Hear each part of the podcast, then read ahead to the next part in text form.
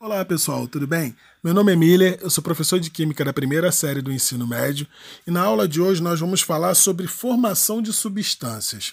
Bom, os átomos eles podem se unir com outros átomos formando moléculas e as moléculas podem se unir a outras moléculas formando substâncias, que é o que forma tudo que a gente conhece no nosso dia a dia. Por exemplo, a água, o sal de cozinha, o gás, gás oxigênio que nós respiramos, tá ok? Então, pessoal, mas como é que a gente pode entender como é que é feita então essa formação dessas substâncias? Para isso a gente precisa conhecer uma teoria muito importante da união dos átomos, que é a teoria do octeto, né? Bom, a teoria do octeto diz o seguinte, que um grupo de átomos que se encontram estáveis, que são os gases nobres, né, que são os isolados da tabela periódica, eles não se combinam e eles têm uma configuração onde eles terminam com oito elétrons na última camada, exceto o hélio, que termina com dois elétrons, porque ele só tem a camada K. Beleza? Bom, chegando nessa conclusão, né, a distribuição eletrônica dos gases nobres né, passou a ser então uma referência para todos os átomos, indicando que os átomos somente se estabilizariam quando eles adquirissem oito elétrons na última camada, ou se eles tivessem apenas uma camada, que fosse a K, com dois elétrons igual ao hélio, né, esse seria então a referência para que os átomos então, para que as moléculas fossem então estáveis. Beleza? passou então a ser a teoria do octeto, uma teoria de referência para que todos os átomos ficassem estáveis. Ou seja, se tiver a configuração eletrônica igual a de um gás nobre, então aquela molécula ela vai ser estável, ok?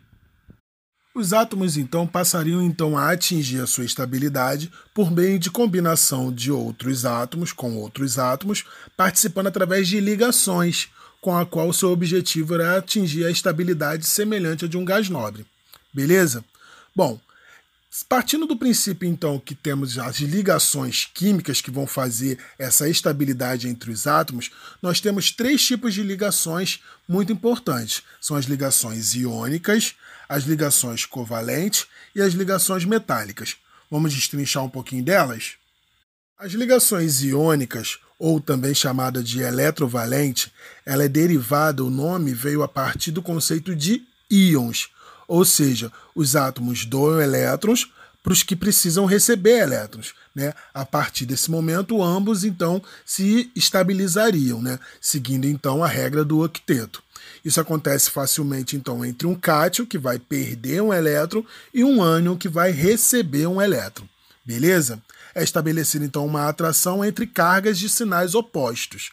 Esse tipo de ligação se estabelecerá, por exemplo, entre os metais, que possuem tendência de doar elétrons, e os ametais, que têm tendência de receber elétrons. Ok? As ligações covalentes ou moleculares, né, ela se realiza por meio de compartilhamento de elétrons entre os átomos, né? Ou seja, é, os átomos da camada de valência, ou seja, a última camada, elas não vão nem doar nem receber elétrons, elas vão compartilhar elétrons. Nessa ligação não existe então nem carga positiva, né, que são os cátions, e nem as negativas, que são os ânions, pois nessa ligação nenhum recebe e nenhum doa elétron. Beleza? Eles apenas compartilham. Antes dizer que cada compartilhamento sempre vão ser com dois elétrons, ou seja, um par de elétrons. Um átomo vai estar tá, é, compartilhando um elétron e vai estar tá sendo compartilhado com ele do outro átomo um elétron também. Né? E na fórmula química a gente percebe isso através de um traço, que é designado na fórmula química. Beleza? E por fim nós temos as ligações metálicas. A ligação metálica ela ocorre entre metais e as suas características não podem ser explicadas nem pela ligação covalente e nem pela ligação iônica. Os metais eles têm características de um bom condutor de eletricidade e eles formam uma estrutura cristalina chamada de ligas metálicas, ou seja, a união de dois ou mais metais. Origina-se então diversas propriedades importantes, como a maleabilidade e a ductibilidade. Beleza, pessoal? Bom, espero que vocês tenham entendido a aula de hoje e até a próxima aula, tá ok? Grande abraço, tchau, tchau.